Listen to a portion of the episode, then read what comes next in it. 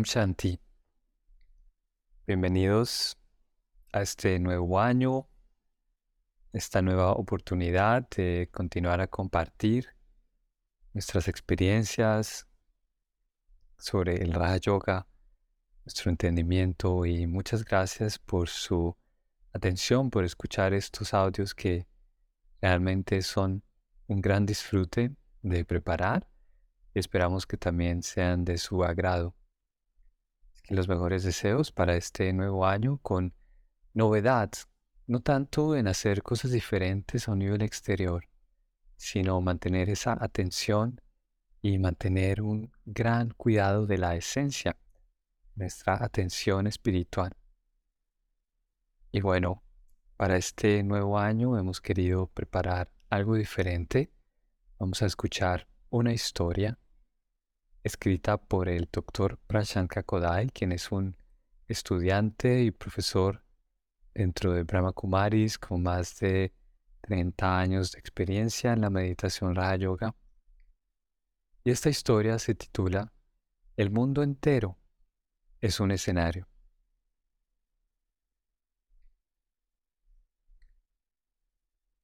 Jack respiró profundamente y fijó su mirada a lo lejos.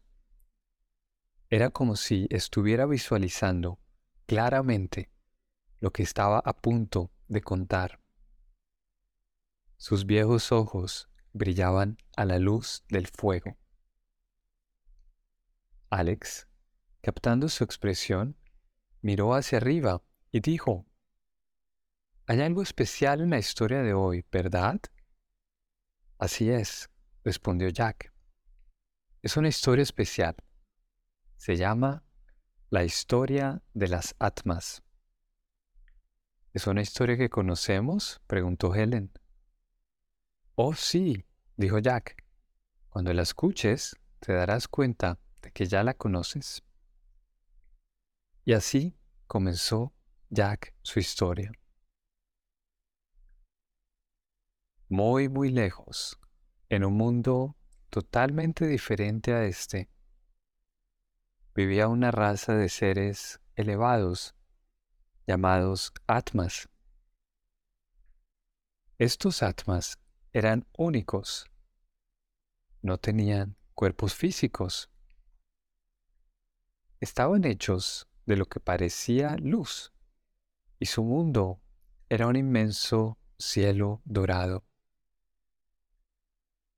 Este cielo estaba mucho más allá del cielo que normalmente vemos. Y ellos vivían en esta gran dimensión, más allá del tiempo y el espacio. En su mundo, nada cambiaba nunca. Jamás experimentaron que algo terminara.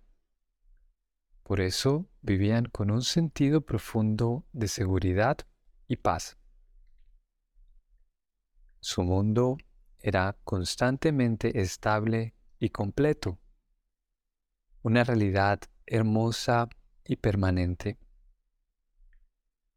Nunca experimentaron deseos ni expectativas y, por lo tanto, no había nada que les causara decepción eran libres en el sentido completo de la palabra, libres de la pérdida y por lo tanto libres de dolor.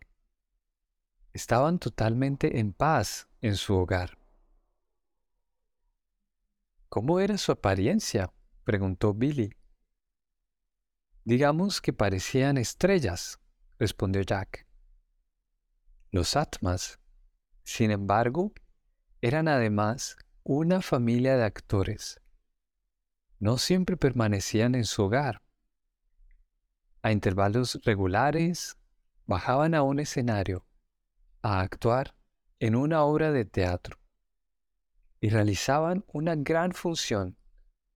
El escenario era, por supuesto, muy diferente a su hogar. Mientras que su hogar era atemporal y sutil, el escenario era sólido y físico. Se llamaba tierra.